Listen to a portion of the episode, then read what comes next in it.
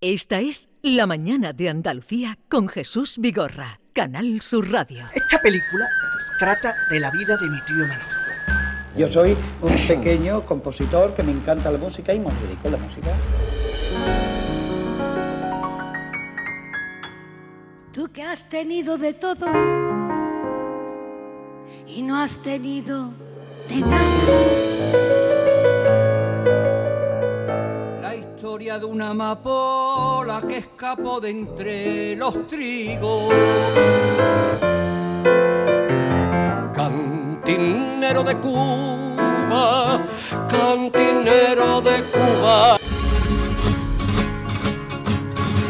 Vente a la vente temprano.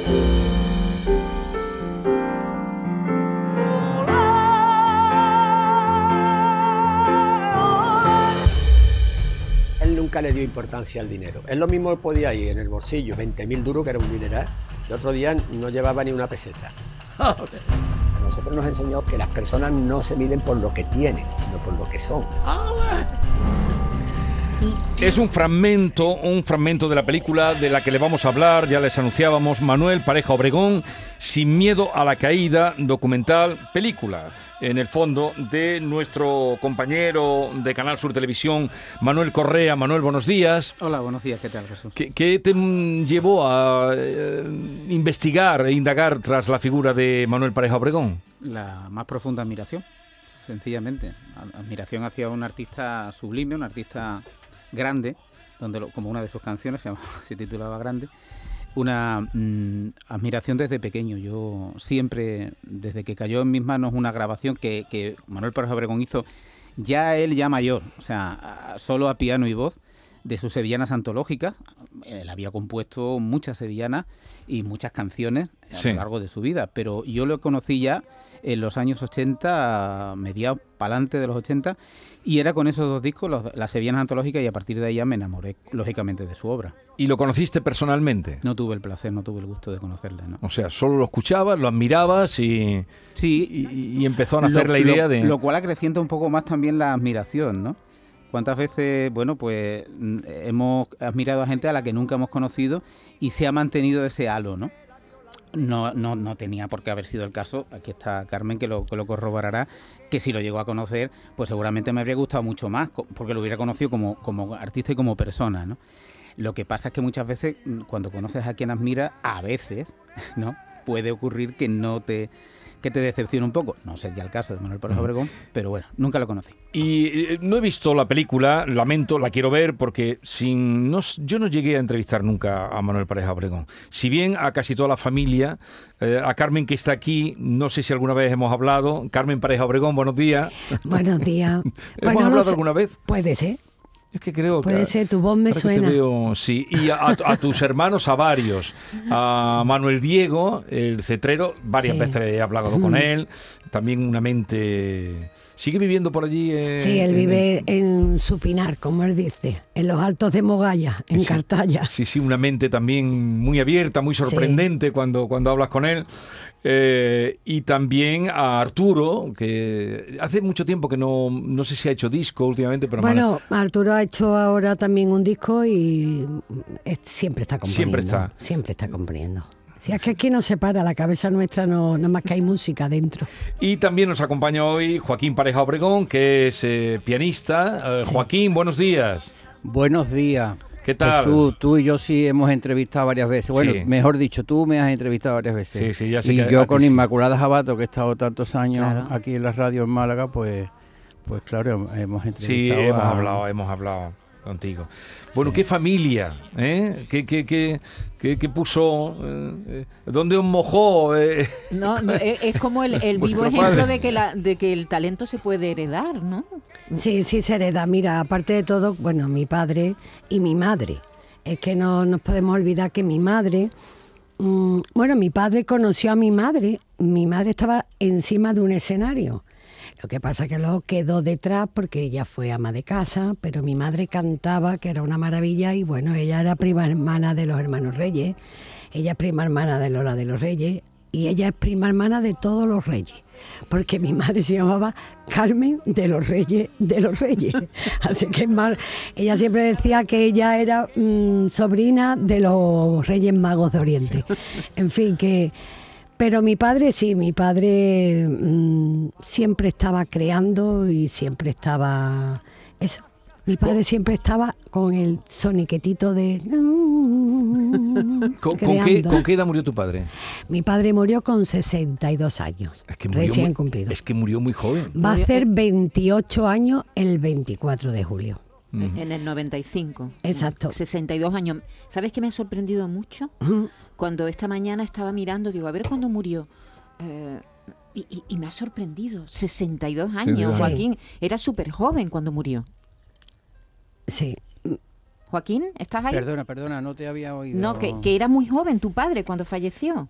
Y Sí, fíjate la era- carrera que tenía, la cantidad de composi la, la cantidad de cosas que hizo. Sí. Sí, mi Y- padre tenía una, una vida muy intensa, muy ajetreada y muy ajetreada en el sentido de como artista, de, de estar hoy aquí, mañana en otro sitio, de componer, de un- una vida artísticamente de composición muy, muy intensa.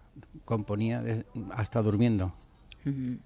Con el soniquete, como dice Carmen, ¿no? Sí. Siempre tarareando, ¿no? Sí, siempre, siempre. Mi padre no hacía otra cosa que componer, eh, de pintar, de esculpir, de, de todo lo que es el arte. Pero luego era una persona muy casera, que a mi padre no le gustaba la calle, ni le gustaba los bares, ni le gustaba beber, a él le, le gustaba tomarse su cervecita. Era lo único. Pero sí era muy casero y con nosotros era delirio lo que tenía con, nuestro- con mis hermanos y conmigo. Y antes me preguntó Manolo. Jesús. Je- Jesús. Bueno, ya no se me olvida por mí, porque tengo un yerno que se llama Jesús. Jesús Entonces será que te cae bien el yerno. me encanta. Me gusta. Me dice, sí. Mi yerno se llama suya, no se me olvida, señora, que No, te cae bien el yerno. Además tengo tres yernos y los tres empiezan por J. Así que mm, ya no se me olvida. Pero era, es verdad que yo siempre, mira, yo estoy escribiendo un libro que a lo mejor algún día lo, lo, lo- lo publico. Empecé porque digo, para que mis nietas, que ahora tengo dos chiquilinas, algún día sepan de la vida de su abuela, de su bisabuelo y que sepan muchas cosas porque como yo pongo ahí que no fue nada fácil vivir con un genio nada fácil. De verdad, yo muchas veces pienso que la gente que, que en sus vidas sus padres son artistas, los hijos mm, eh, te lo hacen fácil.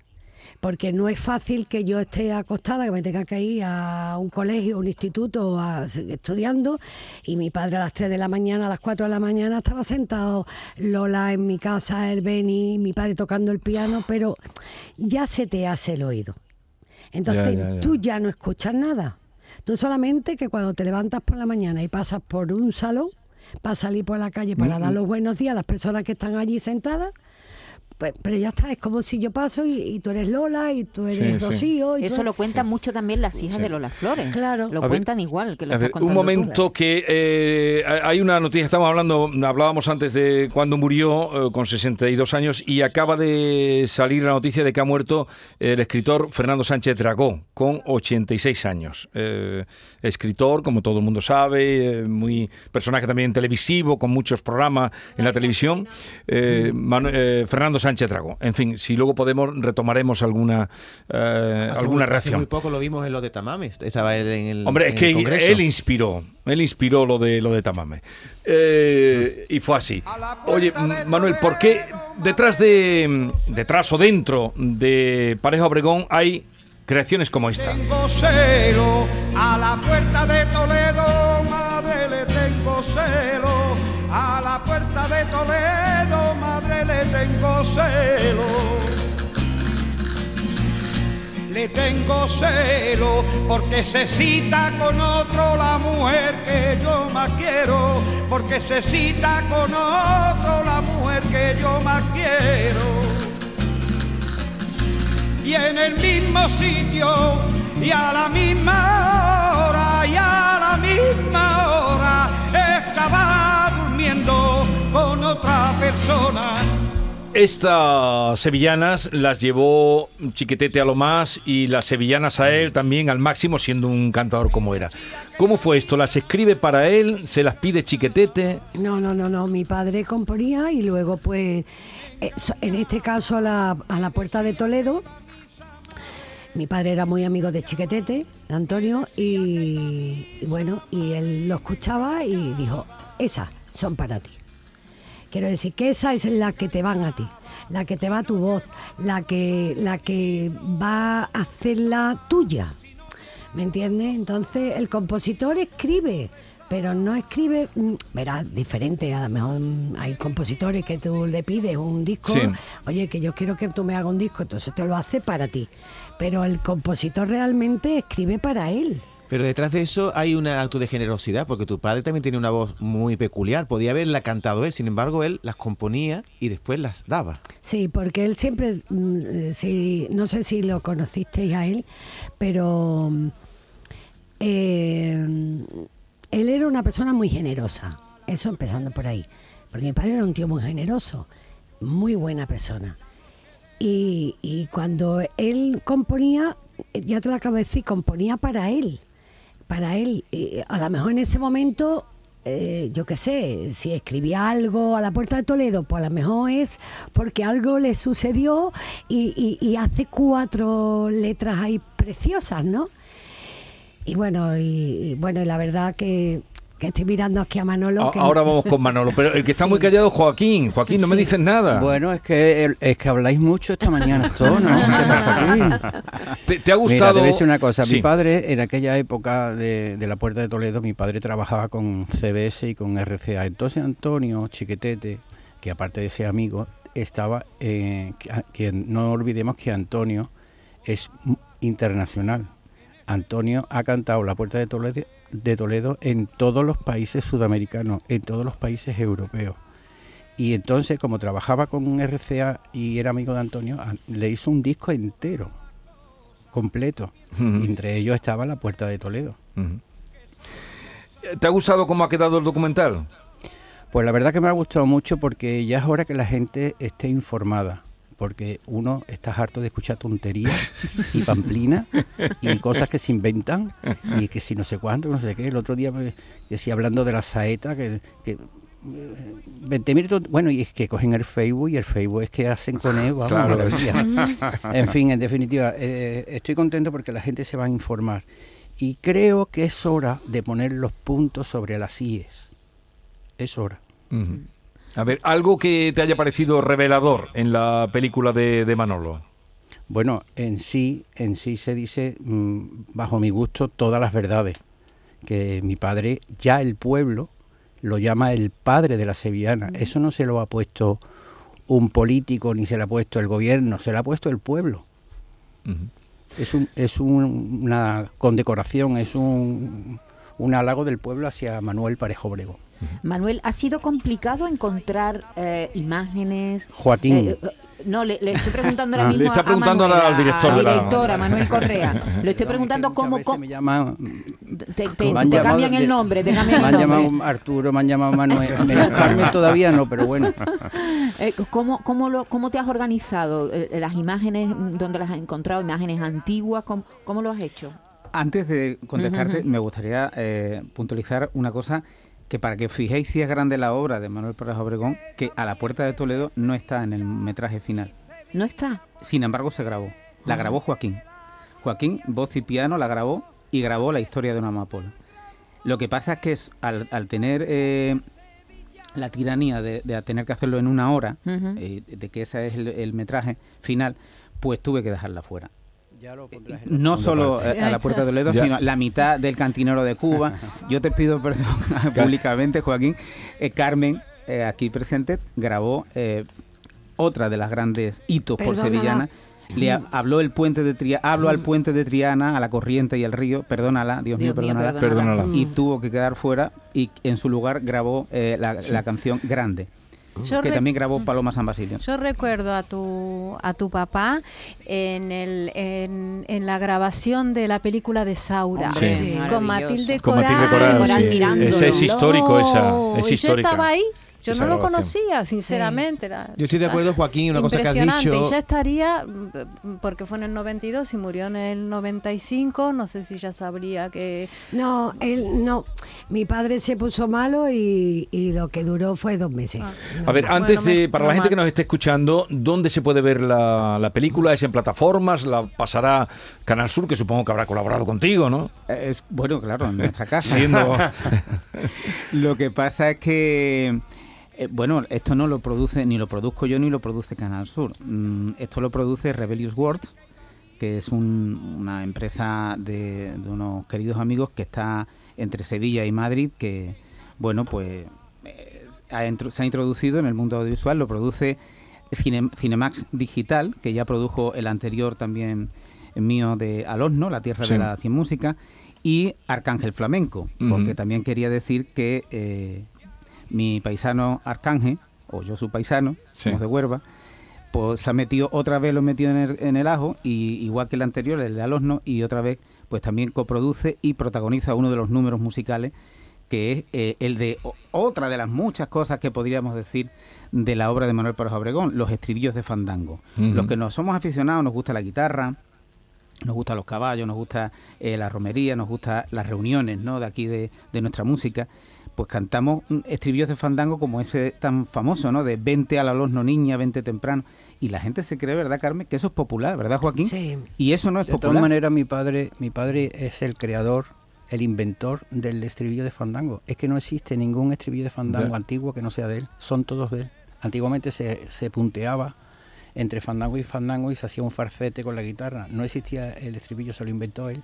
Y, y esto se refleja, ¿verdad? Eh, Se refleja en Que en- lo sepa Huelva, ¿eh? Y- Que lo sepa Huelva. Andalucía y el, ¿no? el Pero mundo entero. y no solo eso, acabas de decir tú de poner la- eh, los puntos sobre las i. eh, hay mucha gente que eh, las reuniones canta canciones populares, la salve rociera. que Bueno, la- esa es la cumbre. que eso es- Bueno, la- lo ha hecho tu padre. La familia, la familia hemos pedido que mi padre, o mm, lo hemos pedido y, y creemos que debe de estar allí. Mi padre debe de estar dentro de la ermita del Rocío en un azulejo. Me preguntaron un día que, de qué tamaño, digo, del mismo de, de Muñoz y Pavón. Ni más grande ni más chico. Que compuso dos sevillanas y coronó a la Virgen. No, y luego hay, hay una, una cosa así festiva y divertida que yo la pongo siempre la segunda el lunes de Pascua, el lunes del Rocío, que es una canción que hizo, yo creo que en su último disco, es un paso doble que canta él, que tiene una alegría enorme. De todas maneras, para que sepáis, no sé. hay Sí, sí. información. Yo no te lo voy a cantar porque tengo un oído aquí y otro en Filipinas, pero tu hermano Joaquín sí que lo sabrá. Un paso doble muy festivo y el lunes por la mañana te sacaremos en procesión. Ya me está cortando Jesús. No, no, pero es que, pero que tu hermana que no sabía cuál era. No, Venga, no cuéntame. No, que quería decir, para información de, de todos los oyentes y todos los andaluces y toda la gente del mundo, que, que la salve del rocío se canta cada dos segundos En el mundo, ¿no? en el mundo. Cada dos segundos. Ahora mismo que estamos aquí hablando, Sí. están cantando la salve del rocío en algún sitio. Cada dos segundos. Ahora mismo la están cantando aquí en la radio.